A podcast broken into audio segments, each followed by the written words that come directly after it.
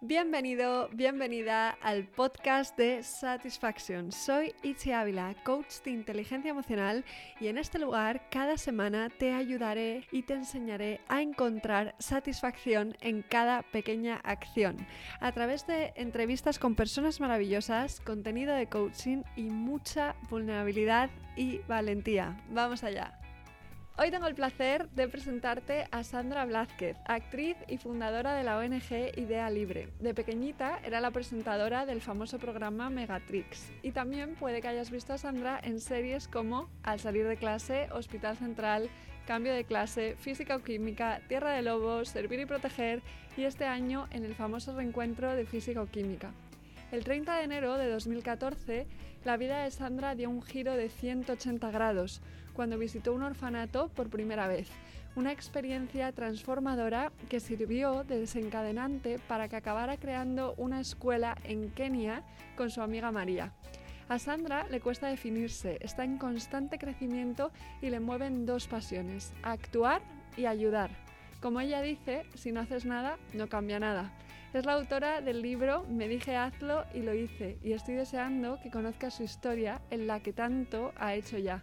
Bienvenida Sandra y gracias por estar aquí, un placer. Muchísimas gracias, gracias a ti por invitarme. Un qué ilusión, qué ilusión. Pues nada, Sandra, yo siempre empiezo eh, las conversaciones echando para atrás en el tiempo.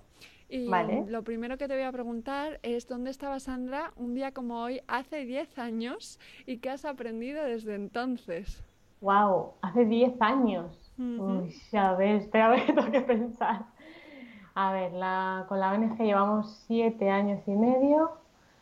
Em, creo que física o química terminó eso hace 10 años, 11 años, con lo cual el año siguiente, mm, pues, eh, pues eh, estaba en una época, no sé si estaba grabando en Tierra de Lobos, en Telecinco, pero sí que en esa época sé que fue un momento para mí de, mm, de, las épocas más importantes de mi vida personalmente, de las épocas en las que más me tocó mirarme a mí.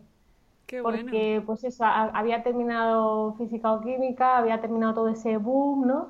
Y de repente pues tocaba volver un poco más a la normalidad, a la rutina, eh, y un vacío ahí de qué pasa, y fue ahí empecé a leer mucho, estoy yendo al psicólogo en esa época y sí, fue una época importante eso, personalmente de mirar para adentro. Qué bueno, me encanta esto. Y que estuvieras yendo a terapia, que es ahí donde empiezan todos los cambios. Sí, sí, sí, ¿Y qué dirías que has aprendido desde entonces, en todo este tiempo? Es que mm, casi no reconozco a la Sandra de aquella época. Me parece, pues eso, lo que veo es una niña, una niña perdida, pues fíjate, es que hace 10 años pues tenía 24 años, pues una niña perdida que tenía muy claro las cosas y de repente se da cuenta de que ya no las tiene tan claras mm. y es como, a ver, pues si, si todo iba muy bien, porque ahora ya no me está encajando y, y veo ahora la Sandra que soy, que, que, sí que tengo muy claro lo que quiero, que sí que tengo muy claro hacia dónde estoy yendo y que son dos personas totalmente diferentes. Qué bueno esto. Eh, es verdad que al fundar eh, Idea Libre, ¿no? Cuentas cómo creas una nueva Sandra, rompes con esquemas ah. mentales y aprendes a guiarte desde el corazón, que esto me encanta, para así dejar de buscar un poco la aprobación eh, de los demás. ¿Qué te ha ayudado a ti a dejar un poco atrás el qué dirán para escucharte de verdad? A ver, el qué dirán importa sobre todo eso, si quieres ser actriz, si quieres vivir de, cara a, lo que opinen los demás, ¿no? Es, es, un tema delicado, porque no puedes decir, guau, me da igual todo, es mentira. Depende de que le gustes a un director de casting, a un director, de que le gustes al público, de que le gustes a los fans. Al final dependes todo el tiempo de, la aprobación de los demás. Em, pero eh, sí que ya no dependo solo de eso y, de alguna manera sí que mm, he valorado y digo, a ver, si, si, no querer la aprobación de los demás me llevara a dejar de ser actriz porque no les gustaras, pasaría algo. Ya no tengo ese miedo. O sea, mm. ahora ya pienso, bueno, pues si no les gusto, pues no les gusto. Pero no, no, me voy transformando para gustar al resto, sino que me voy haciendo yo a mí misma y si te gusta y te encajo, genial, y si no, por lo menos que me guste yo. Eso. Porque lo que me pasó hace 10 años fue eso, que de repente yo no me gustaba. Mm. Y eso es, eso es lo peor, ese es el peor no me gusta, ¿no? Cuando no te gustas tú, es peor que cualquier rechazo externo. Em, o sea que eso, y claro, al tener dos pasiones, porque ahora tienes como dos pilares en tu vida, ¿no? Lo que decía, actuar y ayudar, y mm, tú empezaste como actriz a los 11 años y me gusta como que no has renunciado a ello, ¿no? Las personas somos muchas cosas, un mundo de posibilidades y me encanta que las etiquetas no te limiten y que te permita ser actriz y fundadora de Idea Libre al mismo tiempo, ¿no? Sin embargo, es verdad que el contraste entre estos dos pilares hace que a veces como que te dé cortocircuito porque es que no tiene nada que ver. ¿Cómo consigues moverte entre estos dos mundos tan diferentes de me pongo unos tacones, estoy eh, llena de barro, en Kenia, ¿no? Y amigarte con lo que menos te encaja quizás de, ser actriz para abrazar quién eres totalmente. Pues principalmente mm, siendo muy consciente de lo que estoy haciendo en cada momento. Trabajo sobre todo la aceptación. O sea, al final en lo que tengo que pensar es en que las cosas son de una forma. Es verdad que las podemos mejorar, pero no siempre se pueden cambiar y no todas dependen de nosotros. Hay cosas que dependen de mí, hay cosas que dependen de ti y hay cosas que dependen de la vida misma, ¿no? Y estas tres cosas hay que saber diferenciarlas. Las que dependen de mí las intento mejorar siempre, las que no dependen de mí pues intento aceptarlas, porque no me pertenecen. Entonces, eh, sí que es verdad que he tenido muchas épocas en las que pues al volver de Kenia he estado muy enfadada con el mundo, muy, muy enfadada, eh, de cómo es posible que yo ya, uno de mis niños, hoy no vaya a comer o no vaya a cenar o vaya a dormir en el suelo y estemos eh, la gente comiendo de más para luego estar poniéndonos a dieta, para luego, o sea, son cosas como... Mm, mm. Pero es que hay que aceptarlo, o sea, al final es el mundo en el que vivimos, entonces tampoco puedo estar a contracorriente todo el tiempo. Cuando estoy en el mundo de actriz, si me tengo que poner unos tacones, si me tengo que poner un maquillaje o si me tengo que poner un vestido súper caro porque me lo han prestado para ponerme en un fotocall, pues lo tendré que hacer. Es, es, como si el pintor es que no quiere tener brocha, pues es que eres pintor, ¿no? Mm. o el policía no quiere llevar pistola, pues es que eres policía. Pues el actor tiene unas consecuencias y, y, pues yo creo que es eso, es aceptarlo. Y si no, pues quitarme de en medio y dejar de ser actriz es la otra opción. Pero vivir en contra de eso es, que no me lleva a nada, es que es un desgaste de energía, es, es una tontería. Total, y vivir como en constante resistencia, ¿no? Si te estás peleando todo el rato con, con lo que conlleva eh, muchas veces ser actriz, no es una parte más Em, pero sí que es verdad que cuando decidiste dedicarte a la cooperación te encontraste con muchos prejuicios y opiniones, a lo mejor no pedidas, especialmente por ser actriz. ¿Cuáles em, fueron como los prejuicios más comunes y hasta qué punto te limitó esto? Bueno, mucha gente, por ejemplo, me ha dicho que, que ¿por qué pido dinero si yo ya soy, ya tengo mucho, o sea, ya soy actriz, ya tengo mucho dinero, entonces, y, te dicen, Buah, si yo fuese actriz como tú y tuviese tu dinero, pues también haría lo que hago, lo que haces, ¿no? Con la ONG. Y yo digo, bueno, te puedes leer mi libro, si quieres te lo cuento. Pero no solo he trabajado de actriz, eh, no siempre he tenido dinero, he tenido épocas de no tener dinero y de tener que trabajar en otras mil millones de cosas y, y, sí, claro, es que al final está ese prejuicio, ¿no? Como eres actriz, pues tienes dinero, pues tienes amigos, pues eres genial y vives en las estrellas. Y eso no es así. Claro. Entonces, es una de las cosas que, que me han pasado. Y luego, eh, por ejemplo, mis padres al principio tenían mucho miedo. No lo abandones, no lo abandones, llevas muchos años siendo actriz, no lo dejes ahora por esto que te ha entrado en la cabeza, ¿no? Como si me hubiese entrado ahí una pájara y de repente fuese a dejar todo lo que llevaba construyendo tantos años porque me he enamorado de unos niños. Ese era el miedo de ellos, ¿no? Claro. Y yo les explicaba, mira, mamá, si en algún momento dejo de ser actriz porque, yo qué sé, me, quedo en Kenia a vivir, no te preocupes que será porque quiero. O sea, ya está, que a veces las cosas no son mm, en línea recta, que a veces las cosas se giran o a veces cambias de camino o, ¿no? No porque yo desde los 10 años trabajando como actriz va a tener que ser así toda la vida. A lo mejor en algún momento deja de serlo. No lo sé. Yo no lo sé. Lo que sí sé es que me tengo que levantar cada mañana con el propósito de que y con la convicción de que estoy haciendo lo que quiero. Eso es lo importante. Totalmente. Y no dejarte llevar muchas veces por esas expectativas ajenas de cómo te ha ido bien como actriz, cómo vas a desperdiciar eso. Tienes que quedarte aquí. Es como, bueno, pues que a lo mejor yo quiero estar en otra parte, ¿no? no em, es interesante esto, pero es verdad. Pero que, tampoco quiero elegir, tampoco quiero elegir. Claro, o sea que es que es eso, y en muchas entrevistas me, me hacen elegir, ¿no? Venga, ¿y con qué te quedarías? ¿Con qué te quedarías? Yo digo, a ver, imagínate que tienes dos hijos, ¿a cuál quieres más? Yo qué sé, o sea, pues a los dos, ¿no? Siempre que se pueda compaginar, haré todo, todo lo que esté en mi mano. Claro. Si en algún momento me toca elegir porque ya me ponen una pistola y me dicen elige, ¿qué te voy a decir? Esto sí que lo he dicho en más entrevistas. Pues me voy a quedar con mis niños, pero porque es que me necesitan. Mm. Entonces, si me pones en esa tesitura, ¿qué te voy a decir? ¿Cómo voy a abandonar a Liliana y yo y a Dadia? Es que me, me parece imposible. Claro, claro. Eso no lo voy a hacer. Pero es verdad que eh, todo es pensar fuera de la caja, como digo yo, ¿no? Y que en la mayoría de ocasiones no necesitas elegir. A lo mejor en algún momento se da, se da esa situación, pero a día de hoy no, has, no estás necesitando elegir. O sea, que ole tú, ¿no? Disfruta, disfruta tus dos pasiones que se pueden combinar. Y es verdad que lo que te iba a decir, aunque la profesión de actriz pueda implicar una parte a lo mejor más superficial, como lo que estábamos hablando, del fotocall, el vestido, el tal, también hay algo precioso en contar historias y, y marcar una generación ¿no? Como este año cuando em, nos hemos remontado en el tiempo gracias al reencuentro de física o química que ha generado tanta nostalgia. Y, me acuerdo que para mí ver el capítulo en el que salen como las imágenes del pasado me hizo hacerme consciente de lo pequeñitos que éramos entonces, porque yo soy más o menos de la misma edad, ¿no? Y de lo rápido que pasa el tiempo. ¿Cómo, ¿cómo viviste tú esta experiencia? y te, te, sirvió para reencontrarte no solo con tu personaje, sino también con la Sandra del pasado? Ha sido todo un viaje, ¿eh?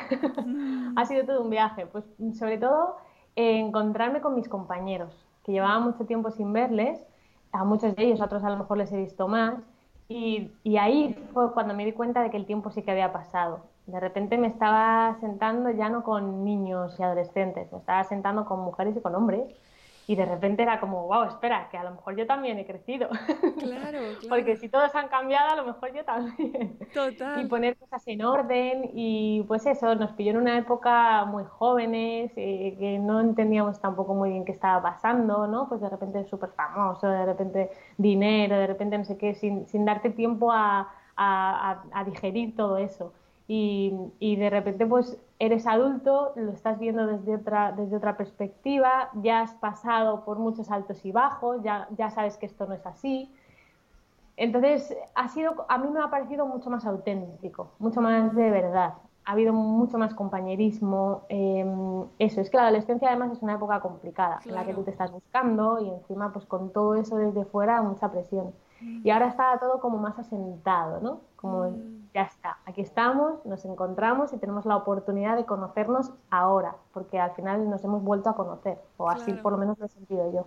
Totalmente, como adultos. Y es verdad que yo me acuerdo que lo hablaba con Angie justo cuando salió el, el, reencuentro, que a muchas personas, incluso a los espectadores, se les generó esa sensación de la que te hablaba como de, wow, hemos crecido. O sea, porque al ver, al ver lo bebés que, que erais todos, es como, wow, que yo también era tan bebé entonces, ¿no? Que ha pasado todo este tiempo, que somos adultos, que han cambiado muchas cosas y, y es maravilloso que lo hayas vivido así el fenómeno física es una pasada, porque muchísima gente no lo ha visto solo como una serie, sino, mm, por ejemplo, nos han visto como su grupo de amigos. Mm. Yo he recibido mensajes de gente preciosos. El otro día recibí un mensaje de un chico que decía, eh, gracias porque me salvasteis la vida.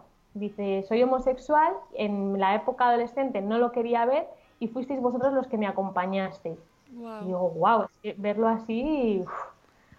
Es que es otra manera de ayudar y la ficción tiene mucho poder para eso. Es, es, impresionante, es muy terapéutico también. Qué maravilla. Eh, dices que es importante cuidarte mucho de con quién compartes tus ideas, especialmente cuando se están formando, y que en un momento de tu vida te diste cuenta de la cantidad de tiempo que habías gastado con personas que te restaban. ¿Qué necesitas ver en una persona para tener la confianza de compartir tus ideas? ¿no? ¿Quién te suma a ti? ¡Wow! Hmm. Soy complicada, ¿eh? soy complicada porque soy demasiado intensa. Bueno, eh, ser intensa, leía el otro día, es bueno, es maravilloso. que una persona me complete tanto como para entregarme y contarle así las cosas tan profundamente, uff. Mm, sobre todo personas sinceras. Me da igual tu, tu o sea, me, me, da igual la forma en la que tú veas el mundo, eso lo acepto perfectamente. O sea, no tienes que pensar como yo, ni tienes que mirar hacia donde yo miro, pero tienes que mirar con el corazón y ya está. Y, eso se nota, ¿no? Por lo menos yo eso lo, lo veo. Tengo como un radar con eso. Mm. Ya está. A lo mejor tú piensas A y yo pienso B. O tú, no sé, te gusta el norte y a mí me gusta el sur, no lo sé. Pero eso me da igual, eso me es indiferente. Pero si lo haces desde el amor, ya está, al final somos lo mismo. Claro, total. En esencia somos lo mismo, justo eso. Pues em, ¿Qué es lo primero que sientes cuando te digo este nombre, Ryan? ¿Qué despertó en ti ah. y cómo conseguiste que sonriera? Ryan fue. ¡Wow! Ryan fue. Es que te podría decir, uno de los mayores errores que cometí en mi vida, pero también lo que me hizo poner una de las mayores soluciones que puse en mi vida. Porque Ryan fue el niño del orfanato, que el primero que conocí cuando entré en el orfanato en Marruecos, que yo no quería, me convencieron, me convenció María, vaya que estamos aquí, vamos, y vamos a los niños y tal. Entonces yo entré en el orfanato, había un montón de cunitas, al fondo estaba este niño, Ryan, estaba muy triste y me impresionó mucho su tristeza. Estaba sentadito así en la cuna, te miraba, pero así como con vergüenza, ¿no? Entonces yo me acerqué a él, empecé a hablar, nada, no, no hacía caso, estaba muy, muy, muy serio. Entonces con su permiso le cogí en brazos, me puse a cantarle canciones, fue imposible hacerle reír. Estuvimos toda la tarde y ya todos nos agarraban, todos querían jugar, pero Ryan miraba para abajo, estaba... Entonces, bueno, pues le volví a dejar en la cuna, nos fuimos y nosotras, María y yo le llamábamos los silencios después del orfanato, porque no había forma de hablar. Salíamos del orfanato siempre y nos tirábamos ya el resto de la tarde sin hablar, porque teníamos que digerir todo eso, ¿no? Entonces, al día siguiente, de la primera vez que fuimos, me desperté por la mañana y le dije a María que tenía que ir a ver a Ryan otra vez. Y entonces me dijo que sí, claro. Entonces estuvimos yendo cada tarde, le llevábamos yogures, le llevábamos bollitos, merendábamos con ellos, jugábamos. Y entonces, bueno, pues Ryan ya por fin empezó a, sonreír, le costó, ¿eh? Le costó, le costó días. Ya me abrazaba, ya cuando llegábamos, me, me, abrazaba según me veía desde la cuna, se colgaba a mí, le sacaba al patio, jugábamos. Pero claro, las vacaciones se acababan y Ryan nos llamaba mamá y ya los últimos días cuando nos íbamos venían gateando hasta la puerta y lloraban, mamá, mamá, mamá. Y les decíamos, bueno, ya mañana venimos, ya mañana venimos, pero de repente había un día que ya mañana no era. Mm. Que tú te ibas a tu casa, que tú volvías a tu rutina, a tu normalidad. Y yo me sentí la persona más egoísta del mundo, porque de repente me di cuenta de que lo que había vivido había sido una experiencia para mí, no para ellos. ¿Cómo le explico yo a Ryan no es que yo no es que no es que te estoy abandonando como ya te han abandonado otras veces, sino que sí, te quiero mucho, pero no formas parte de mi vida. Eso yo no se lo puedo explicar a Ryan, porque de repente le había dado todo mi cariño, ¿para qué? ¿No? Él se sentía abandonado otra vez. Claro. Entonces fue cuando María y yo dijimos, vale, hemos hecho mm, el peor desastre que podíamos hacer, pero esto hay que arreglarlo. O sea, no, esto no puede ser así. desde ese momento estoy súper en contra del voluntariado. Que los orfanatos estén abiertos me parece penoso y me parece que esto tendría que tener unos, una, protección para los niños. Pero bueno. Y entonces, vale, ahí fue cuando decidimos que teníamos que hacer algo más y fue cuando dijimos, pues creamos una ONG y nos dejamos la piel y lo que haga falta por, por cada niño al que lleguemos, pero hasta el final. De hecho, los niños, ahora tenemos la escuela en Kenia y muchas veces nos preguntan, vale, y cuando terminen la primaria, ¿qué va a pasar? Pues la secundaria. Y cuando termine la secundaria digo, mira, cada niño que entra en mi vida se queda. Esto no es temporal. Esto no es para hacer dinero, para ser famoso, para poner fotitos y para que me digan qué bonita y qué buena eres. No, esto es la vida de estos niños y esto vale mucho. Entonces, si entran en mi vida, se quedan. Yo no puedo volver a cometer el error que cometí con Ryan. Total. Eh, es algo que a mí me impactó mucho cuando lo, lo, leía, ¿no? Como que nunca lo había pensado, que es perjudicial que los niños reciban visitas porque se reafirma eh, su sensación de abandono. Eh, que es horrible Imagínate. claro. Imagínate ese niño que no se abre, que está súper triste Y de repente vienen a verme cada día, cada día, cada día, pues oye, pues a lo mejor, venga, me voy a abrir, ¿no? Me voy a abrir, voy a jugar, voy a... Y de repente otro día, aquella tarde que yo no volví, ¿cómo estaría Ryan? ¿Sabes? Y que ya no vuelves más, claro. Y que ya no vuelves. Mm. eso no, eso tendría que estar regulado. Con ese orfanato en concreto, os disteis cuenta como de que era un negocio, ¿no? Que no interesaba que los niños estuvieran bien. ¿Por qué? ¿Por qué es esto? de hecho, es que la ONG la creamos para Ryan y para, para sus hermanitos, que los que vivían con, con él, ¿no? La idea era hacer una, una, clase porque tenían una sala vacía, entonces hacer una clase, contratar profesores. Había un niño con una discapacidad severa y no se movía, nadie le estimulaba, entonces la idea era contratar a una persona cualificada para que le estimulara. O sea, un proyecto súper bonito. Y cuando ya lo teníamos claro, bajamos a Marruecos, hablamos con el director del orfanato, le propusimos toda nuestra idea. Ya habíamos creado la ONG, porque no queríamos ir porque sí. Estuvimos meses trabajando para poder tener la idea clara. Crear la ONG no es nada fácil, son muchos papeles. y además yo decía, pues si yo solo quiero mm, mm, ayudar a Ryan, tengo que saber de contabilidad, tengo que saber de, de un montón de cosas, de leyes, que es todo esto. Pues lo hicimos bajamos y nada, y el hombre en su momento nos dijo que sí, pero a los días nos llegó un mensaje de otro chico de, de Marruecos con el que él tenía contacto, el intermediario, y nos dijo que, que, no le interesaba. Entonces estuvimos investigando y pues al final, claro, las puertas del orfanato están abiertas, ¿no? Entonces tú entras, lo primero que te viene es un olor a leche podrida que te tira para atrás porque no les cambian la ropita, entonces se les ponen el biberón. Yo tengo un vídeo de un niño de 11 días tumbado en la cuna y veo como la mujer le pone el biberón y se lo suelta ahí. Y, y el niño llorando mm, de hambre, buscando la tetina, hambriento, porque nadie le coge. Entonces la leche cayéndole, o sea, unas cosas, no les cambiaban el pañal, los tenían mal. Entonces cuando tú entras, tú piensas, guau, esta gente necesita ayuda, están fatal, mira los niños, la ropa sucia, huelen mal, hay que hacer algo. Entonces el hombre te pide dinero o te pide pañales, o te pide algo, entonces tú le vas dando a él y es lo que tienes un negocio con eso increíble. Qué horror, qué horror. Antes de ayudar, antes de dar cualquier cosa, hay que investigar a quién se lo estás dando y para qué.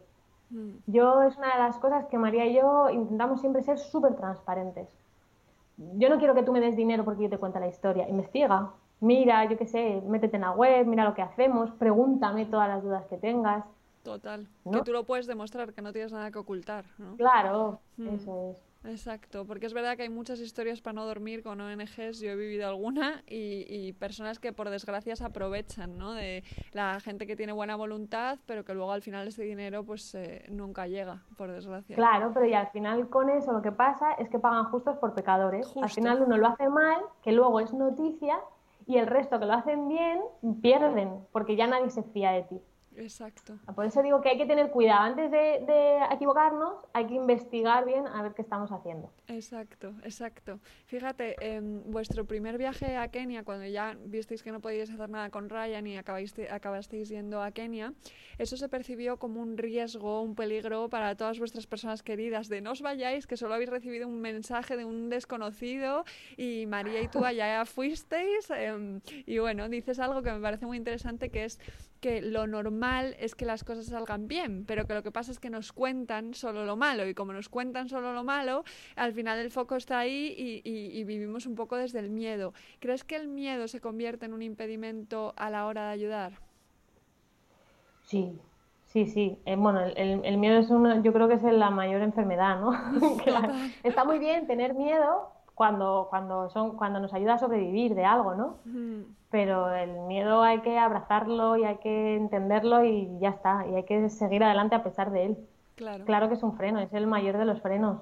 Mm. Pero yo la pregunta que me hago siempre, cuando tengo mucho, mucho miedo y voy a hacer algo, digo, vale, Sandra, si tú ahora mismo te murieras haciendo esto, fíjate, yo soy muy extremista, ¿no? Y digo, si te murieras haciendo esto, ¿te morirías donde quieres estar? Sí, pues entonces vamos a hacerlo a pesar del miedo. Es decir, imagínate, ¿no? Yo que sé, me da mucho miedo volar y me voy a Kenia Digo, vale, pero si me muero en el avión porque se estrella, ¿estaría en el lugar adecuado donde morir? Sí, porque estaría yendo a hacer lo que quiero, perfecto.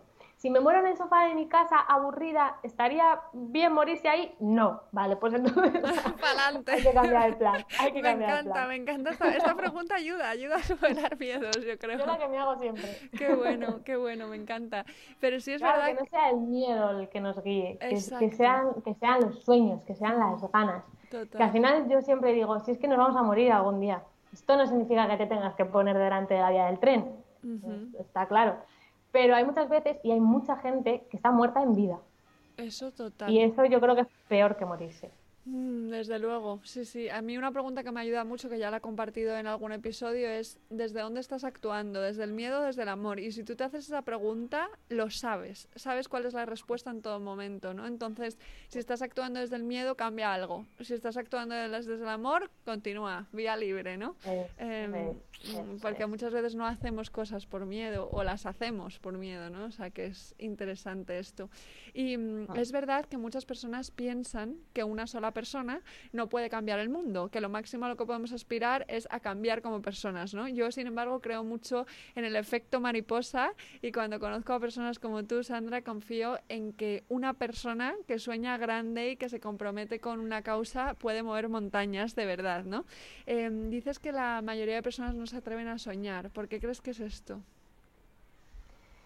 Pues sí, yo creo que es por el miedo. O sea, al final la gente eh, piensa, eh, mucha gente dice, cuando los astros se alineen, entonces yo hago, ¿no?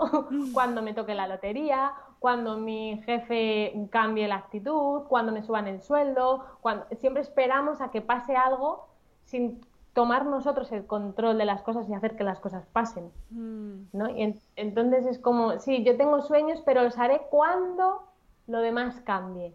No, a lo mejor eres tú el que tienes que tomar la actitud y hacer que eso cambie. total, Son total. como excusas que nos ponemos para no ir a por ello.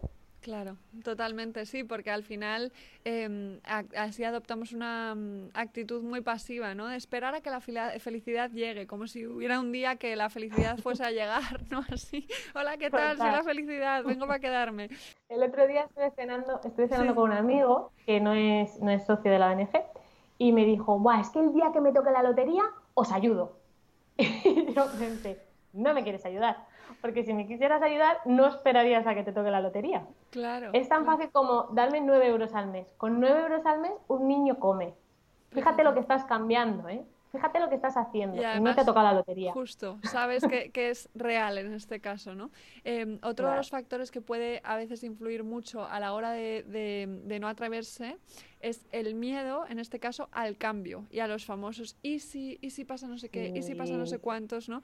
Hay dos preguntas que tú mencionas que creo que son esenciales para superar este miedo. ¿Cuáles son esas preguntas? ¿Qué pasa si lo hago? ¿No? ¿Y qué pasa si no lo hago? Exacto. ¿Qué pasa si lo hago y qué pasa si no lo hago? Mm, Claro, es que si, si, si lo hago, ¿qué puede pasar? O sea, ¿qué puede pasar si cumplo mis sueños? Pues lo que quieras, en realidad, todo lo que te propongas. Vale, ¿y qué, y qué no, ¿y qué pasa si no lo hago? Es que me voy a quedar, no, es que me quedo como a medias. Total. La vida es un viaje, ¿no? Pues no, es que tiene que ser el mejor de los viajes. Es que no puede ser un viaje mediocre. Total, total. Y muchas veces, ¿verdad? Esta pregunta es buenísima porque no tenemos en cuenta el coste de inacción. ¿Cómo me voy a sentir si no lo he hecho en un año, en dos años, en diez, ¿no? Eh, porque la mayoría de arrepentimientos no son por las cosas que hemos hecho, son por las cosas que no hemos hecho. Y si Eh, hubiera, y si si- hubiera. ya, y si cambiamos cuando de- yo tenía 20 años hubiera hecho. Total, total. Pasamos del ¿y si pasa esto? al ¿y si hubiera? Siempre, ¿eh? totalmente, totalmente. Sí, Lo, con lo que que hace la mente y los miedos a veces. Eh, pero bueno. De me todas en- formas, a la razón, a la lógica, yo creo que hay que usarla poco. Total. Lo justo. Lo Sí. justo. Porque Sí, lo que a lo mejor nos parece lógico no es tan lógico. Mm, Hay que hacer un poco más de caso al corazón. Y a veces no hace falta respuestas. total. A veces hay que dejarse llevar. Mm, No hace falta las respuestas a todo para dar un paso. A veces es mucho más bonito no saberlo. Desde luego, y, y eso, lo que tú dices, escuchar, eh, escuchar más al corazón, a lo fisiológico, que el cuerpo habla y a veces estamos tan en la cabeza que no lo escuchamos y eso pasa factura, porque las decisiones que se toman simplemente mentalmente eh, no nos llevan muy lejos. cuando dice, pero piénsalo mucho, pero piénsalo mucho, digo, no, no, no lo pienses, piénsalo lo justo, porque te va a llevar a, paralizarte al final. Las respuestas de todo no lo vas a tener y no tenemos ni idea, ni tú ni yo, de lo que va a pasar en el minuto siguiente. Total. Es imposible, no lo sabemos. Entonces, ¿de qué nos sirve eso? Justo, yo siempre digo, nunca sabes lo que es mejor. O sea, eh, que tenemos esa ilusión de control, pero es que nunca sabes qué es lo mejor. O sea, lo único que puedes hacer es escuchar a tu corazón y lo que tú decías, que si me, que si me muero, me pille en un lugar en el que quiero estar. Ya está, no hay más. Em, y que si tomas una decisión, sepas que es la mejor que has tomado, mm. porque es la que has tomado. No vale decir luego, jo, es que si hubiese tomado la otra decisión, no, es que la otra no existe porque no la tomaste, ya está. Has tomado esta, ¿no? Pues esta es la mejor, esta es la que tenía que ser. Es la única que te equivocas, pues vamos a aprender de ello. Total. Pero es, esa la decisión, la que, la que has tomado, la que vale. lo que no has hecho, eso no vale. Claro. Porque esto justo lo reflexionaba el otro día, ¿no? Que siempre que pasa algo malo, que consideramos una adversidad, un accidente, em, cualquier cosa te sale mal, siempre piensas, ay, y si hubiera ido más tarde, y si hubiera llamado a no sé quién, y si hubiera ido por la otra calle, y es como, no hubieras ido por la otra calle, o sea, podría haber 800.000 posibilidades más diferentes que no existieron porque no pasaron. Eh, claro, es que es una locura entrar en eso. Claro. Es que no te lleva a nada, a nada bueno. Desde luego. Y eso lo puedes, te lo puedes ir retroalimentando cada vez más y, te vas más al fondo y más al fondo y más al fondo sin sentido. Total. Lo que ha pasado es lo que tenía que pasar, porque si no tenía que pasar, no habría pasado. Pero como ha pasado, yo creo que aquí está la aceptación, ¿no? Y el aprender un poco a fluir. Es lo que te digo, al final hay cosas que dependen de mí. De mí dependía coger un coche a las 8 de la tarde. Eso es lo que dependía de mi punto y lo cogí. Después han pasado cosas que son las que tenían que pasar. Mm. ¿no? Imagínate que pasara algo en un coche, yo qué sé. Son cosas que dependen de mí, las acciones que tomo en el momento. Esas eran perfectas porque son las que he hecho. Y después que pasen otras, que vayan pasando, es que tenían que pasar. Total, total. Y que si luego miras atrás cinco años después, esas cosas han llevado a otras cosas que seguro que te han llevado a aprender o te han aportado algo. O, y, y, si quitas lo malo, eh, también estás quitando mucho bueno. O sea, porque una cosa lleva a la otra. Entonces, mm, es así, es así. Lo que, lo que pasa es lo que pasa. y no hay más. Justo, justo. Y, y, yo creo que también habría que, esto también me lo digo para mí, ¿eh? habría que aprender a no definir las cosas como malas o buenas. Mm, porque creo que eso nos limita mucho. Mm, totalmente. Creo que eso nos limita un montón. Total, porque qué es bueno, qué es malo, si al final son todos juicios que hacemos, ¿no? Esto. Mm, y a veces lo que supuestamente era malo, de repente rompes con una pareja y lo estás pasando fatal y luego años después dices, menos mal, o sea, eh, ¿qué, habría sido de mí si no hubiera dejado esta relación, ¿no? Qué gusto. Entonces ahora es bueno, fíjate, qué cambio. Eh, pero bueno, me encanta, Sandra, que el foco de Idea Libre está en la educación, ¿no? Como dices, la comida, los recursos se acaban, pero la educación no, es la solución. Y ahora tenéis un proyecto que me emociona muchísimo, me fascina, que se llama La Fábrica de los Sueños. Wow. Cuéntanos un poco en qué consiste esto y cómo Es una pasada. Pues mira, esto surge de ver a los niños que van creciendo, que sí, que saben matemáticas, que saben inglés, que saben lengua, está genial, pero de repente yo decidí hacer eh, teatro y me puse a hablar con ellos de las emociones y no saben lo que son. Y entonces tú le dices a un niño, a ver, ¿cómo, cómo pones una cara cuando estás triste? Y no saben de qué les estás hablando. Wow. Es fuerte esto, ¿eh? Es fuertísimo. Son niños que nunca reciben besos porque sus padres no les besan, porque en su tribu eso se ve muy feo. O sea, imagínate esto. Entonces, claro, dijimos María y yo, ¿por qué no hacemos una sala donde además de hablar de matemáticas, lengua y todo esto que está fenomenal, hablemos de uno mismo, hablemos de un crecimiento personal, de desarrollo, de inteligencia emocional, hablemos de todas estas cosas. Entonces hemos hecho una sala súper grande que es súper gracioso. Cuando empezamos a construirla, todos decían, están construyendo una iglesia. y hemos puesto espejos, por ejemplo, para que se vean y se reconozcan. Eh, muchos de nuestros niños nunca se habían visto, porque en sus casas viven en cabañas y no tienen espejos, por supuesto. Entonces nunca se habían visto. Y es súper gracioso, porque los chiquititos, estos que además nunca he conseguido pillar un vídeo porque es muy gracioso, intentan atravesar el espejo. luchan con el espejo para ver si van al otro lado, es muy gracioso. Entonces, bueno, hemos puesto espejos, hemos puesto instrumentos de música, hemos hecho una biblioteca con un montón de cuentos, todos basados en, en crecimiento, en desarrollo, cosas así muy bonitas. Eh, ¿Qué más hemos hecho? Hemos puesto eh, como bueno, papeles, mm, eh, rollos de papel muy grandes, con brochas, pinceles, tal, para que pinten lo que ellos quieran. Hemos puesto talleres de, construcciones, juegos, y entonces un día a la semana es guiado, es donde la profe que la estamos enseñando a Francisca, pues hable de, de inteligencia emocional, hable de estas cosas, les pregunte cómo se sienten, haga juegos y dinámicas con ellos, y luego hay un día libre, un día libre donde se permite todo menos hacer daño al de al lado o romper material, pero todo. Entonces abres la puerta y entran todos locos gritando, como, yo no sé, que dice María, oye Sandra, ¿por qué no les decimos que bajen el tono? Digo, no, no, no, es que lo necesitan, lo están sacando y este es el lugar donde ellos son libres.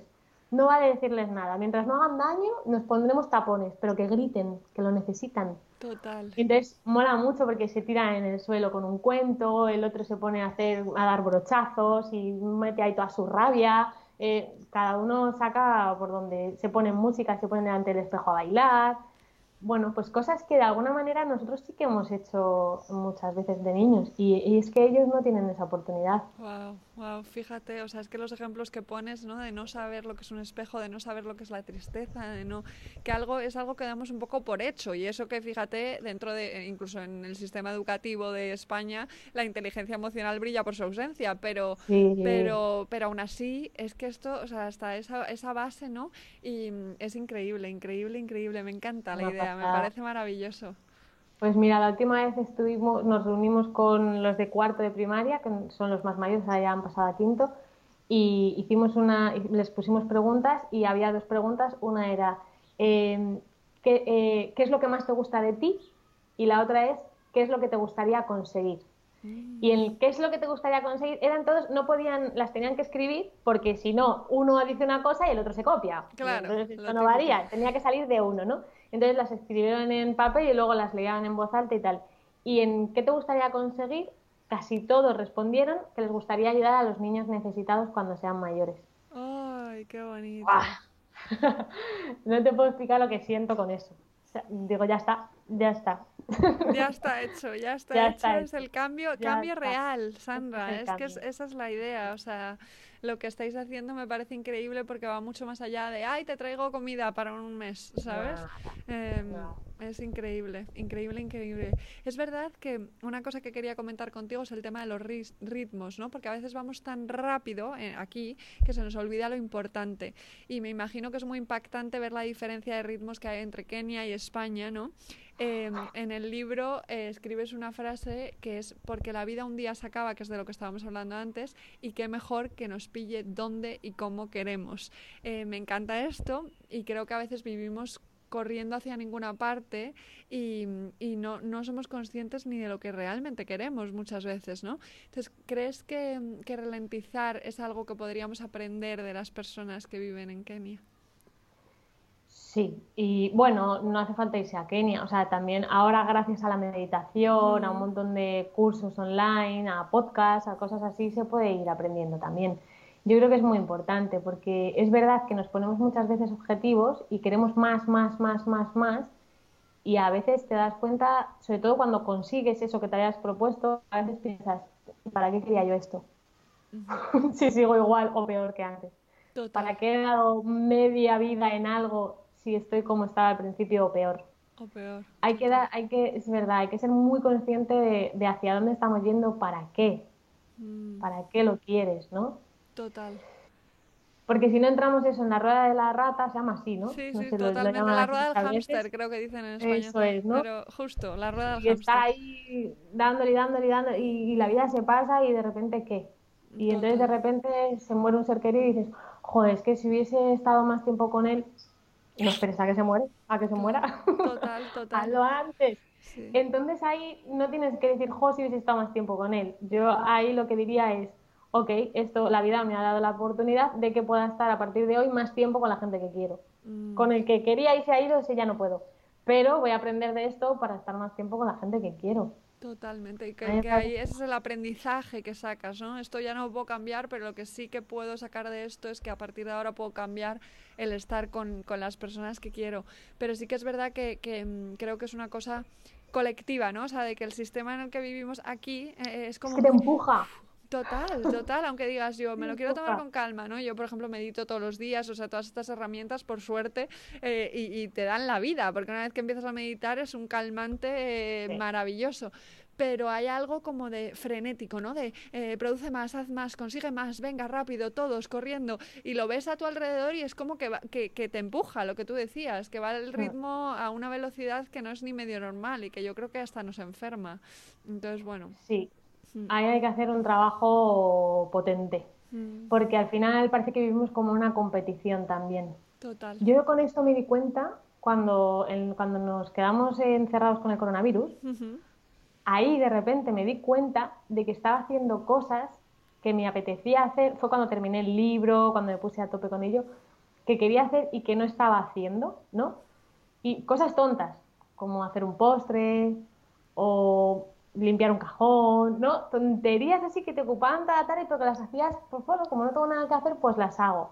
Y me di cuenta de lo feliz que era haciéndolas y entonces me pregunté, digo, ¿y por qué no las haces normalmente? Y fíjate lo que me dice, dije, bueno, porque ahora, como el mundo está parado, no me pierdo nada. Pero si el mundo arranca, yo me pongo aquí a limpiar un cajón y me estoy perdiendo cosas. Mm. Y fue cuando dije, no, espera, no, no, qué mentira te has creído? Total, total, total. Totalmente. Pero es que, Sandra, eh, corriendo. esto tiene un nombre ya, o sea, es el FOMO, el Fear of Missing Out en inglés, que es el miedo a perderse cosas. O sea, ya existe, literal, ¿no? Porque en cuanto eh, te permites quedarte una tarde yo sola conmigo misma, no siendo partícipe del mundo, hay algo como de, me estoy perdiendo este plan, este no sé qué, este no estoy avanzando, está avanzando todo el mundo profesionalmente y yo no, y es como, bueno, bueno, para, para, porque a lo mejor estás ganando mucho más viviendo presente. Seguro. Mm. Vamos, yo no tengo duda. Yo no tengo duda. Yo tampoco. Qué maravilla. Y, mm, en tu libro también eh, dices em, que para tener una buena respuesta te hagas una buena pregunta, ¿no? ¿Cuál es la pregunta más importante que te has hecho a ti misma en tu vida? Difícil esta pregunta que te hago yo, ¿eh? ¡Wow! Además que soy una persona que está todo el día preguntándose. bueno, eso, eso es maravilloso. Em, la pregunta más importante que me he hecho.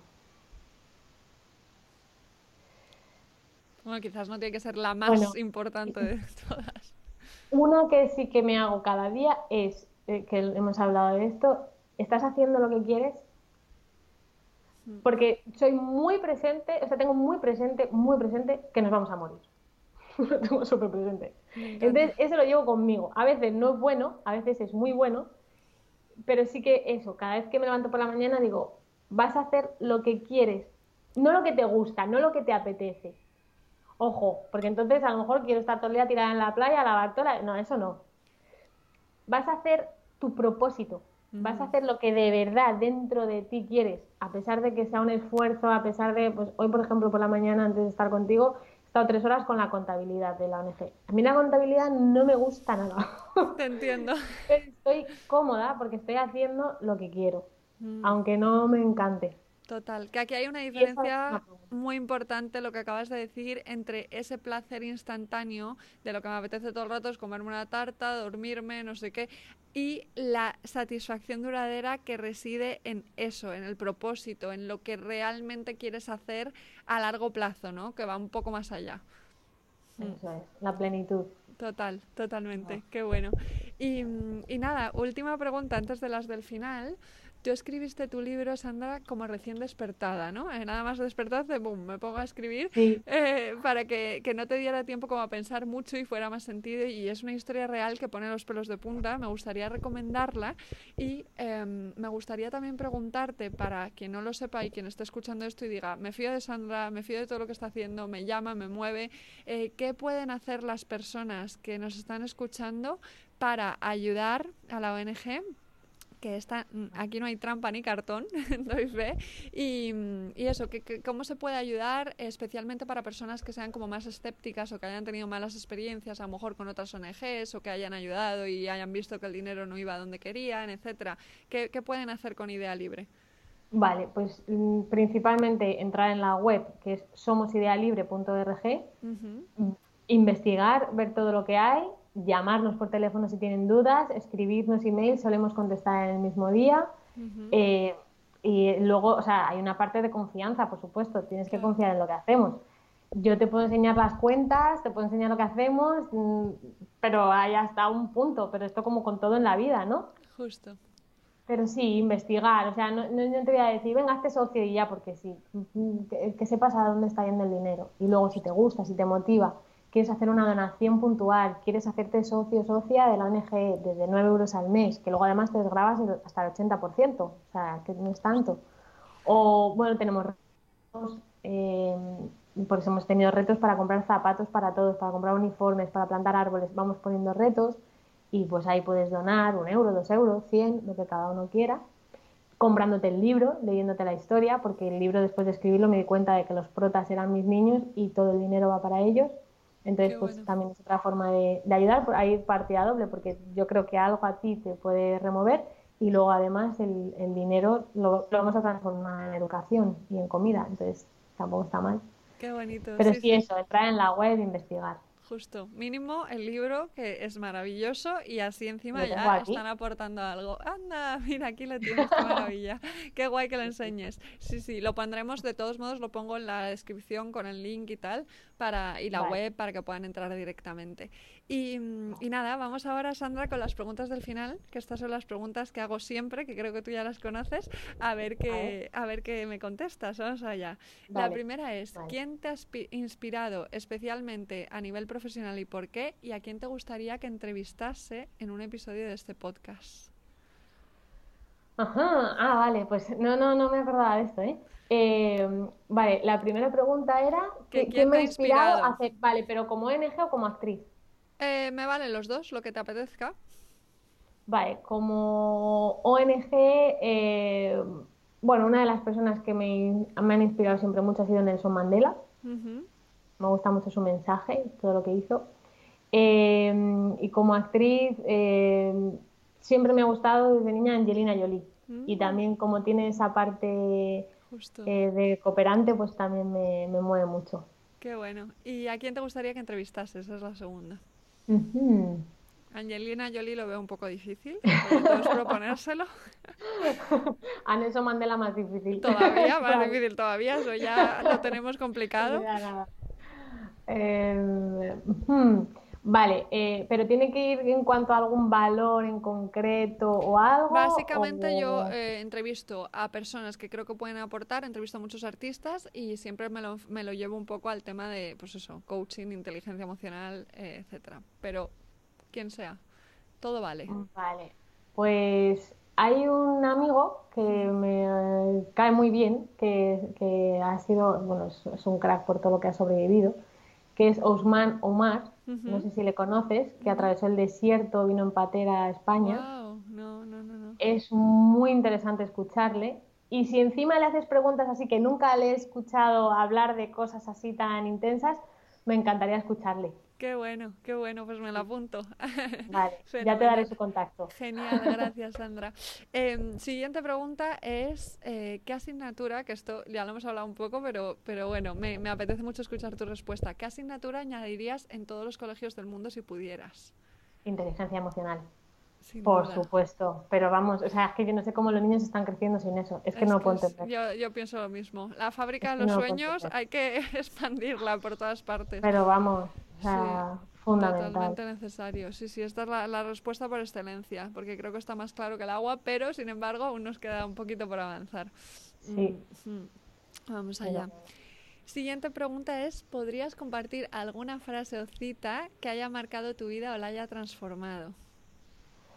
Eh, sí, eh, hay una de Iriondo, de. Javier Iriondo, que, la, que además creo que la, la puse en mi libro, sí, que dice, no me, no me das exactamente, exactamente, pero en, el, en su primer libro la dice algo así como, cuando quieres conseguir algo y vas a por ello, la vida empieza a hacerte preguntas. Mm. A mí esa frase me transformó. ¿Por qué? Porque muchas veces yo, de manera tomada como yo lo interpreté y como a mí me arrastra esto, ¿no? Muchas veces yo digo, venga, voy a hacer esto. Y de repente sale algo mal y pienso, ah, no, es que no, no tengo que ir por ahí. Y de repente, después de leer esa frase, digo, venga, voy a hacer esto. Y me pasa algo y digo, esto es una pregunta que me está haciendo la vida de si de verdad quiero ir a por ello o no. Así que lo voy a superar para seguir. Qué bueno, qué bueno. Me encanta, me encanta tu interpretación. Y Javier Iriondo es maravilloso, que ha estado también en el podcast, o sea que lo pondré por ahí, eh, porque es que sus libros y sus frases son dan, que pensar, desde luego. Eh, genial. Vamos allá, seguimos. La siguiente es, ¿cuál es el libro que más recomiendas, aparte del tuyo, que lo vamos a recomendar? Pues el de Donde tus sueños te lleven, de Javier mm. Iriondo. Maravilloso, me encanta. Sus libros son increíbles, o sea que, los ponemos. Y mm. nos quedan dos. ¿Qué tres cosas haces cada día para cuidarte? ¿Es una de ellas? Meditar todos los días, ando una hora, según me levanto lo primero que hago es andar una hora. Qué bueno. Eh, esas son las dos cosas que sí o sí mm, no fallan. Y la tercera, hmm. que haga todos los días. Bueno, leer. Leer. bueno. Siempre leo. Maravilloso. A mí leer me relaja muchísimo. Me parece como otra, otro tipo de meditación casi. Sí, sí. y además aprendes. siempre sacas algo. Desde luego, siempre suma. Eh, bueno, Sandra, última pregunta, que es una de mis preferidas. A ver qué, qué me cuentas. ¿Qué es para ti la satisfacción? Ajá la satisfacción.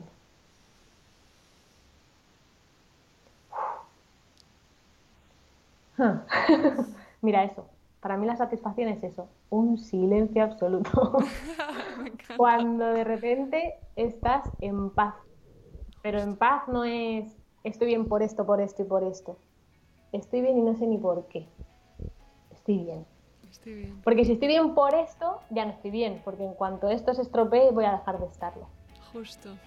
Pero si estoy bien desde dentro y me dices, pero ¿por qué estás bien? Y te digo, estoy bien.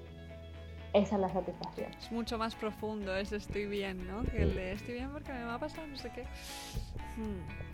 Es una putada. Desde luego, desde luego, total qué bien, Sandra. Me ha encantado escucharte. Gracias por compartir tu historia. Espero que podamos seguir ayudando y que las personas que lo escuchen eh, se sientan tan inspiradas como yo.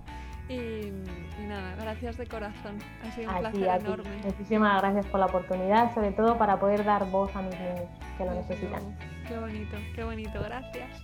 Gracias. Hasta aquí ha llegado la increíble conversación con Sandra. Espero que la hayas disfrutado y sobre todo que te haya inspirado a ayudar, que será un poco el objetivo. Nada más importante, yo me siento súper inspirada y como ya sabes, te ofrezco una sesión gratuita de coaching si te es de ayuda.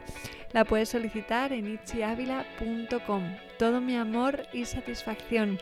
Pronto, más y mejor.